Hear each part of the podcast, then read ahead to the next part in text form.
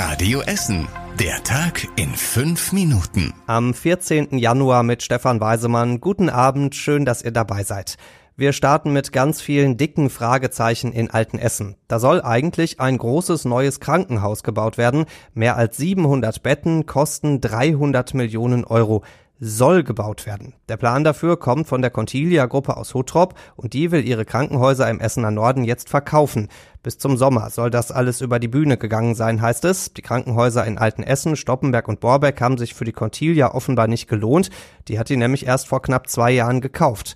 Heute gab es die ersten Mitarbeiterversammlungen in Altenessen und Borbeck und da hat der Chef Dirk Albrecht in einige wütende Gesichter geguckt, hat er uns heute erzählt. Die Stimmung ist natürlich ähm, eine gedrückte, natürlich äh, auch eine enttäuschte. Da sind auch sicherlich einige Mitarbeiter wütend über so eine Entwicklung. Der Chef glaubt, dass der neue Betreiber die Mitarbeiter übernimmt. Pfleger werden ja an vielen Stellen gebraucht, sagt er. Bleibt die Frage, ob der neue Betreiber dann auch die Pläne für das neue Krankenhaus in Altenessen übernimmt. Darauf hat im Moment überhaupt keiner irgendeine Antwort, weil es ja noch nicht mal konkrete Interessenten für die Krankenhäuser gibt. Überhaupt hat dieser Verkauf heute viele überrascht. Oberbürgermeister Thomas Kufen macht sich jetzt Sorgen um die Versorgung im Essener Norden. Sehen übrigens auch einige alten Essener so, mit denen unser Radio Essen Stadtreporter heute gesprochen hat. Und der OB-Kandidat der SPD, Oliver Kern, will sogar, dass die Stadt prüft, ob sie jetzt nicht die Krankenhäuser im Essener Norden übernimmt.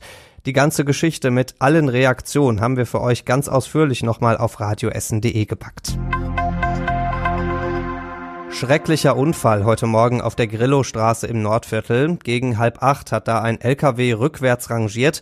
Sein Beifahrer ist ausgestiegen, wollte ihm wohl helfen und dabei ist der unter die Räder des LKW gekommen.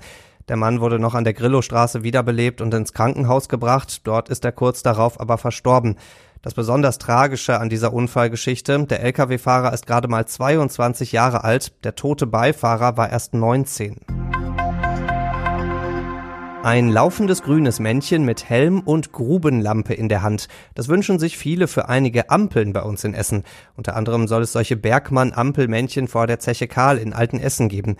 Die Stadtverwaltung hat zuletzt gesagt, hm, lieber nicht, die Ampelmännchen sind offiziell nicht zugelassen. Wenn an so einer Ampel dann ein Unfall passieren würde, könnte das für die Stadt zum Problem werden.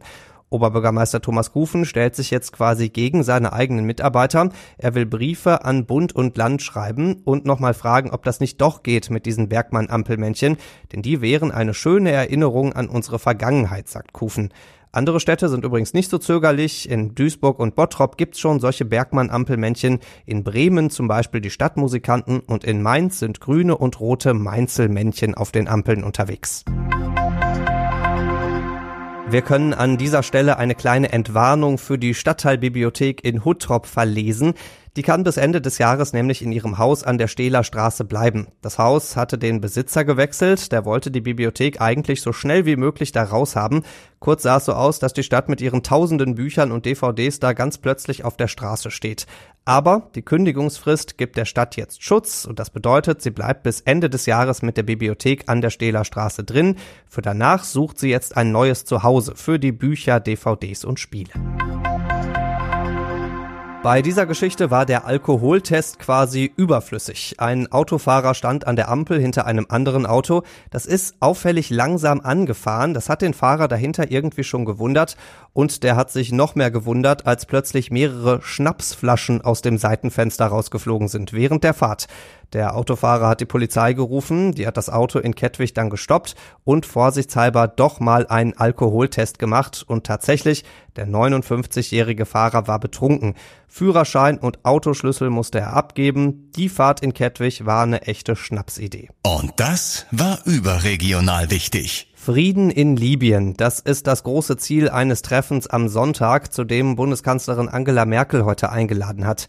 In Libyen gibt seit vielen Jahren einen Bürgerkrieg. Es gibt auf der einen Seite eine Regierung, die von den meisten anderen Ländern anerkannt wird, und auf der anderen Seite einen General, der sich gegen diese Regierung stellt.